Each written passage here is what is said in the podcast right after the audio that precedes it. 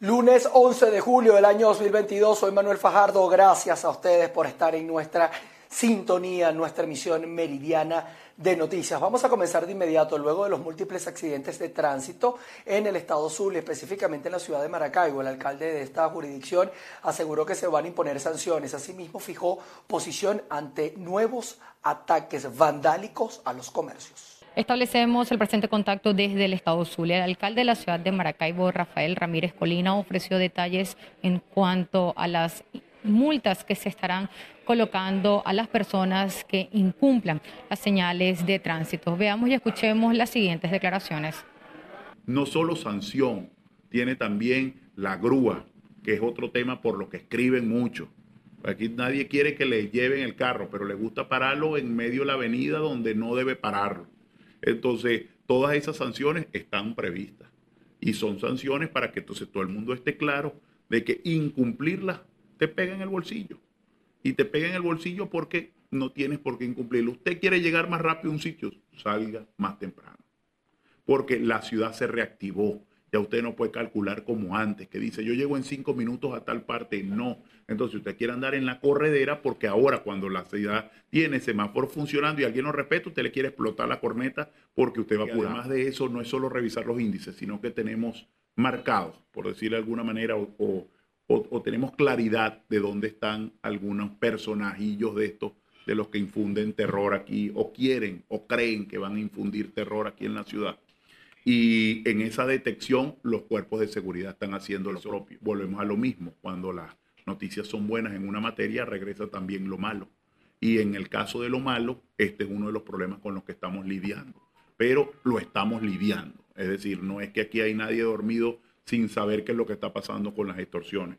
Adicional al tema de las sanciones que se impondrán en cuanto a las violaciones de las señales de tránsito, el alcalde de la ciudad de Maracaibo también aseguró que se están realizando labores de inteligencia para evitar que continúen los ataques a comercios de la ciudad capital. Es la información que podemos aportar desde el Estado Zulia, reportó María Carolina Quintero.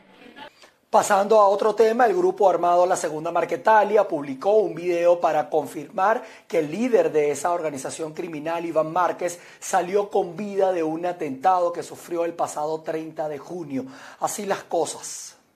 Según la versión de la segunda Marquetalia, el líder guerrillero solo sufrió pequeñas afectaciones. Sin embargo, no presentaron ningún elemento probatorio para confirmar que el jefe de la banda criminal goza de buena salud.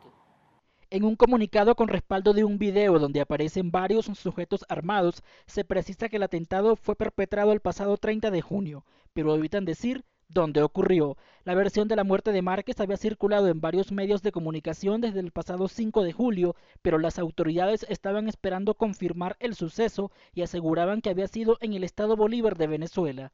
El ministro de Defensa, Diego Molano, afirmó la semana pasada que se estaba verificando la información, al tiempo que con las horas seguía la disyuntiva de si había muerto o estaba herido de gravedad en algún hospital venezolano. En medio de este comunicado aún queda la duda porque según el grupo armado, este jefe guerrillero que tiene décadas delinquiendo solo sufrió pequeñas afectaciones y goza de buena salud, pero no aportan ni fotografías o videos de Márquez, por lo que continúan las interrogantes sobre su condición de salud.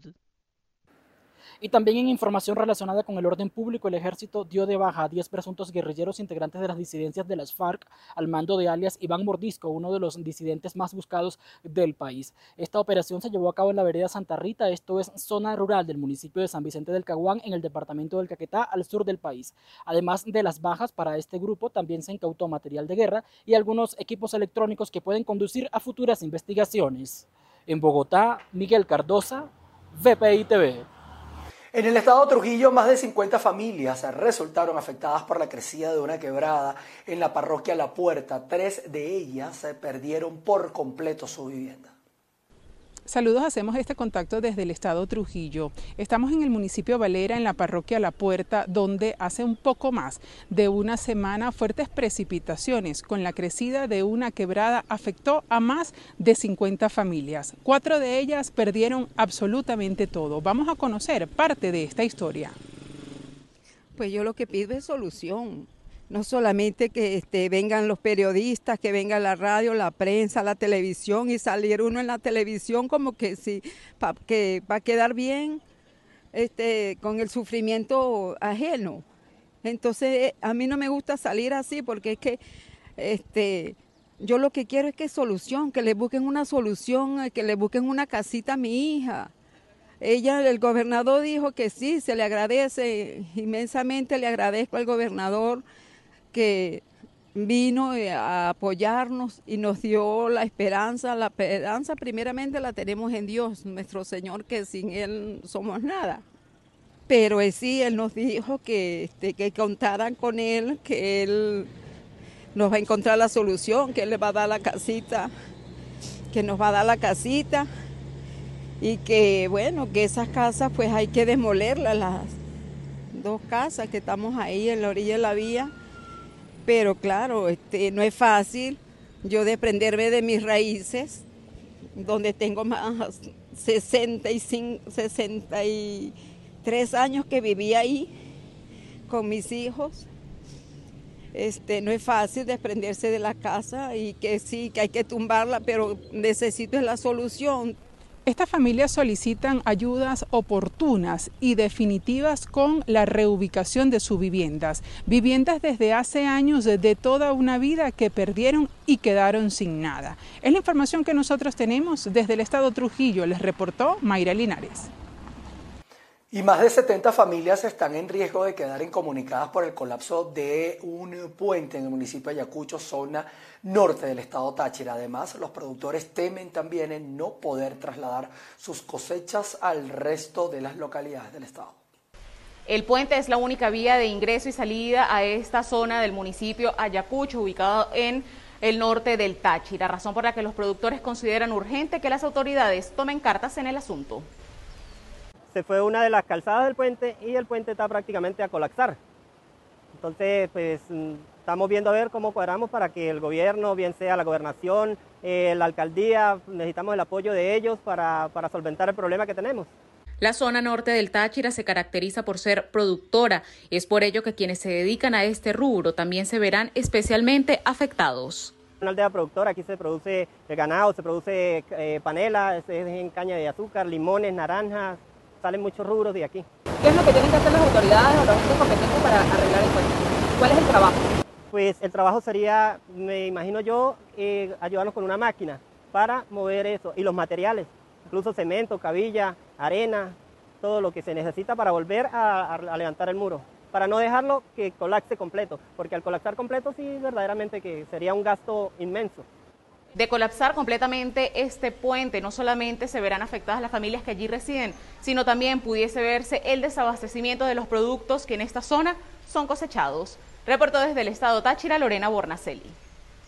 Y desde el Estado portugués, el economista y director de Ecoanalíticas, Durval Oliveros, aseguró que el sector primario ha sido uno de los menos impactados ante el colapso en los últimos años de la economía y que también este rubro nacional decreció significativamente, pasando de 400 mil millones de dólares a unos, esto en el año 2013, a unos 50 mil millones de dólares en la actualidad. Veamos otros datos en el siguiente reporte qué ha pasado en la economía venezolana, que creo que es relevante, entender los cambios que han operado, luego mirar qué cosas pueden venir, qué tendencias son importantes, hay algunos cambios, el contexto es distinto, los que estamos acá, los que tienen empresa, los que tienen negocio, son una especie de sobrevivientes después de una crisis que no ha tenido precedente histórico. La economía hoy es apenas una quinta parte de lo que era en 2013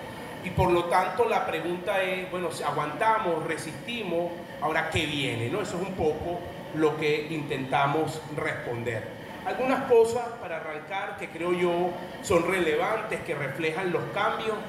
Fíjense ustedes, en segundo lugar, la inflación al cierre del semestre está en torno a 170% anual los últimos 12 meses el año pasado cerró en 686%. Es decir, pasamos de 686% en diciembre a 170% en junio.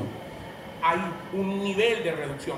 Y fíjense cómo en los últimos meses o en las últimas semanas la tasa de cambio oficial y paralela que venía reduciéndose la brecha otra vez se abrió.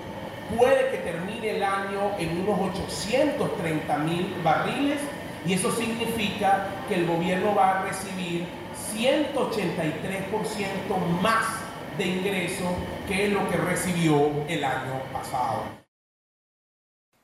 Nos vamos hasta el estado de Mérida porque el Consejo Legislativo de esta región andina está denunciando presuntos ecocidios en distintas zonas de este sector. Vamos a ir al reporte para ver cuál es eh, la situación que está ocurriendo desde el estado de Mérida. Amigos de PITV, desde el Estado de Mérida, la Comisión de Ambiente del Consejo Legislativo de este estado de la región andina del país ha denunciado un ecocidio que se ha registrado en Chiguará, específicamente en el río de la Toma o en el inicio del río de la Toma, uno de los afluentes más importantes en materia hídrica en este estado. Escuchemos parte de las declaraciones del presidente de la Comisión de Ambiente. El jueves pasado, en sesión ordinaria del Consejo Legislativo, como presidente de la Comisión de Ambiente y Ordenamiento Territorial, tomamos la palabra porque agradecemos a Funda Chihuará que nos hicieron llegar un documento bien argumentado sobre el ecocidio que está sucediendo en la montaña de Guananche, sobre todo donde está la toma. El, en Chihuahua se caracteriza dicha parroquia, municipio Sucre, por tener siempre agua propia, en el cual lastimosamente vecinos inescrupulosos han hecho ecocidios, han hecho talas, han hecho quemas, en el cual desde el Consejo Legislativo elevamos la voz sobre todas las autoridades que pueden hacer medidas coercitivas, porque siempre lo hemos dicho, la naturaleza no es un lugar para visitar, la naturaleza no es una postal, la naturaleza no es para hacer turismo. La naturaleza, el ambiente es nuestro hogar y debemos de cuidarla. En el cual agradecemos a Funda Chihuahua por hacernos llegar como presidente de la Comisión de Ambiente toda esta documentación que ya articulamos con diferentes gentes para que todo el peso de la ley le pueda caer a estos vecinos inescrupulosos. Alexis Paparoni exigió a las autoridades competentes poder dar una respuesta contundente con respecto a los diferentes ecocidios y talas de árboles indiscriminadas que se están cometiendo en el estado de Mérida. Desde la ciudad de Mérida, José Gregorio Rojas, BPI TV. Miren, y un aproximado de 15 kilómetros de tubería del embalse Los Quediches da, que da agua al municipio Torres en el estado Lara debe ser reemplazada. Esto debido al daño y a la ausencia del líquido por esta vía. La inversión de este proyecto supera el medio millón de dólares. Muy buenas tardes, feliz inicio de semana para toda nuestra audiencia. En el estado Lara, específicamente en el municipio Torres, la falla en el servicio de agua se agrava con el paso de los días. La única solución es restituir parte de la tubería del embalse Los Quediches, que es la principal fuente del servicio de agua para esta jurisdicción. Un proyecto bastante costoso y ambicioso, además, que ya fue introducido por parte de la alcaldía del municipio al Ejecutivo Nacional, que todavía no da respuesta sobre ello. Eh, Carora nuevamente viene presentando problemas de agua de los cuales ya nuevamente debemos activar ese proyecto de sustitución para completar esos 21.5 kilómetros. Nosotros como municipio hemos entregado los proyectos y las propuestas a través del alcalde Javier López al ciudadano ministro de Agua Rodolfo eh, Marco Torres y el viceministro de Hidrografía y Cuenca, que es el coronel Pereira, que casualmente es caroreño, se lo entregamos las propuestas y bueno, pues estamos a la espera de esa respuesta porque ese es el sentir y la necesidad principal del pueblo caroreño no es ir a atacar unas tomas clandestinas, es atacar el problema raíz, que es la sustitución de la adopción de los que dice. Y eso se ha venido denunciando desde a largo espacio de largo de 10 años, 12 años, pero lamentablemente es un problema que compete, no compete, sino que es de gran envergadura y la respuesta viene a través del gobierno nacional, ni siquiera regional ni municipal, sino a través del gobierno nacional, porque el costo es muy elevado y bueno, pues debemos esperar la respuesta a través de eso. Un aproximado de 15.5 kilómetros de tubería deben ser reemplazados para poder garantizar el servicio a los hogares del municipio Torres, que dependen de camiones cisternas para poder contar con el servicio de agua por tubería, que aunado a la falla que hay en la tubería del sistema de los quediches, también se le suman las tomas clandestinas, que como bien explicó la alcaldía del municipio Torres, ya fue atendido por la gobernación del estado Lara. Sin embargo, el problema va más allá de estas tomas y es por eso la urgencia de la respuesta del Ejecutivo en cuanto a este proyecto. Desde Barquisimeto, en el estado Lara, reportó para ustedes Andreina Ramos.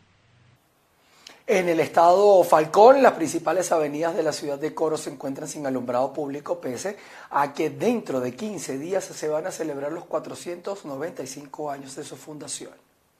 Muy buenas tardes, gracias por el contacto. Estas declaraciones las ofreció el alcalde del municipio Miranda, Henry Hernández, durante una rueda de prensa para informar las actividades pautadas para el aniversario de Coro. El burgomaestre aclaró que por ahora no hay un plan eh, de alumbrado de las principales avenidas de la ciudad de Coro, pero que para el próximo mes de agosto ya está todo listo para mejorar la iluminación. La gestión de nosotros no se acaba con el Día de Coro.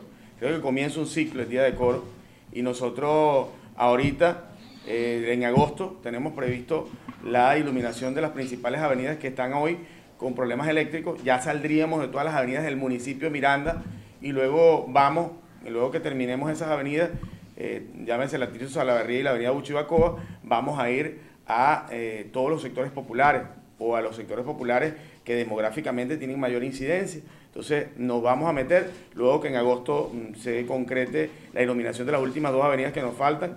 Por otra parte, también se refirió al problema del suministro de agua por tuberías en algunas poblaciones al occidente del municipio Miranda. Obviamente hay un tema de mantenimiento mayor en eh, Tarana que ha dificultado el eh, envío de agua potable, sobre todo a Río Seco y a Mitare, que venían recibiendo con mucha regularidad. O sea, Río Seco y Mitares pasaron de transformarse unas comunidades que no recibían agua potable a tener agua potable todos los días, inclusive en algún momento de los últimos meses. Eh, se ha, habido algunos, algunos problemas en, Tarana que deben resolverse. No soy yo el vocero principal, ahí tendría que hablar eh, el presidente de la hidrológica.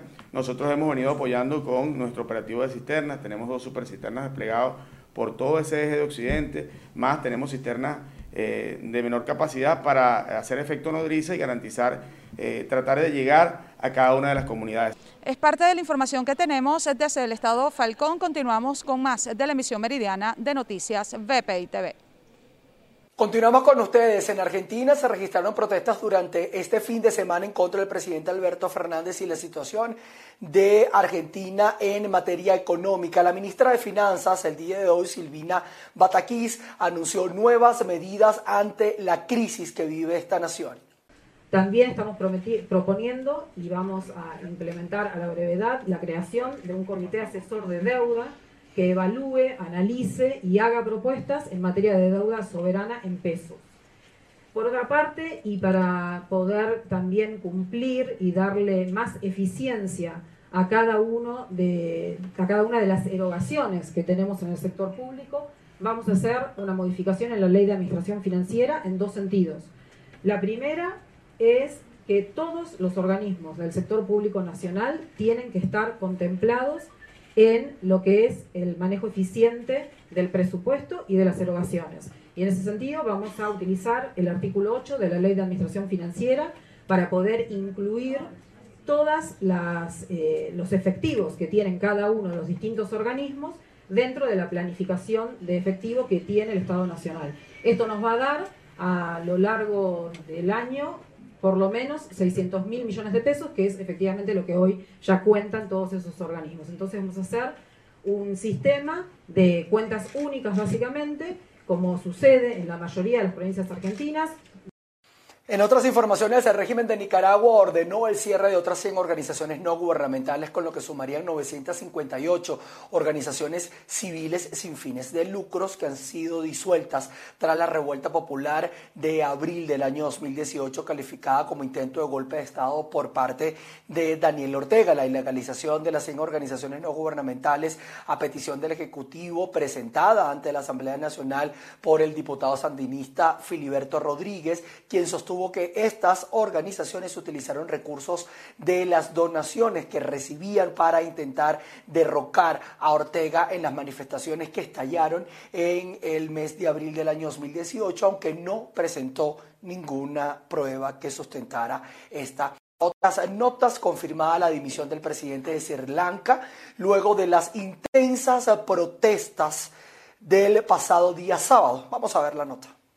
El presidente de Sri Lanka, Gotabaya Rajapaksa, informó este lunes de manera oficial su dimisión a partir del próximo miércoles, tal como lo anunció el pasado sábado, tras las intensas protestas que degeneraron en el asalto a su residencia oficial. La oficina de prensa del primer ministro sri lankés, Raniel Vikremensinghe, señaló que el aún presidente ha informado oficialmente al primer ministro que renunciará como se anunció previamente. Rachapaksa había anunciado el pasado sábado su renuncia, efectiva a partir del próximo miércoles, al presidente del Parlamento de Sri Lanka, Mahinda Yapa Veivardena. El primer ministro que ascendió hace apenas dos meses al cargo y primero en la línea de sucesión a la presidencia del país insular, había anunciado también su renuncia en esa misma jornada. Sin embargo, de momento no se ha formalizado esta decisión. Ambos anunciaron sus dimisiones después de que una protesta multitudinaria rompiese los controles de seguridad e irrumpiera en las residencias oficiales de Rachapaksa y su primer ministro. Sri Lanka ha estado inmersa en un agitado clima de protestas a causa de la grave crisis económica del país, la peor desde su independencia del Imperio Británico en 1948, que ha provocado una profunda escasez de medicamentos, alimentos y combustible, provocada en parte por el gran endeudamiento, erradas políticas gubernamentales y el impacto de los atentados de Pascua y la pandemia de COVID-19.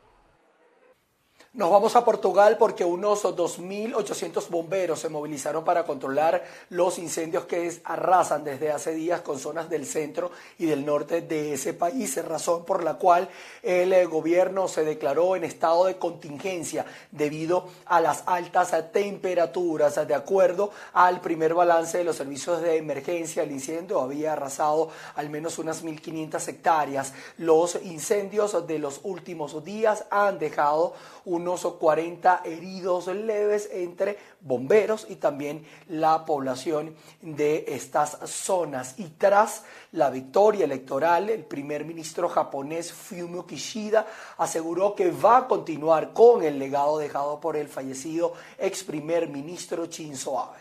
El primer ministro japonés Fumio Kishida dijo este lunes en su primera comparecencia tras su victoria electoral que hará suyas las dos principales tareas inconclusas del difunto Shinzo Abe, la enmienda constitucional y resolver los secuestros de japoneses a manos de Corea del Norte. En un discurso dado en la sede del Partido Liberal Democrático, Kishida enfatizó que los problemas que Abe no pudo solucionar los hará propios esto luego de que su partido lograra sus mejores resultados electorales desde 2013 con 63 escaños, más de la mitad de los 125 que estaban en juego.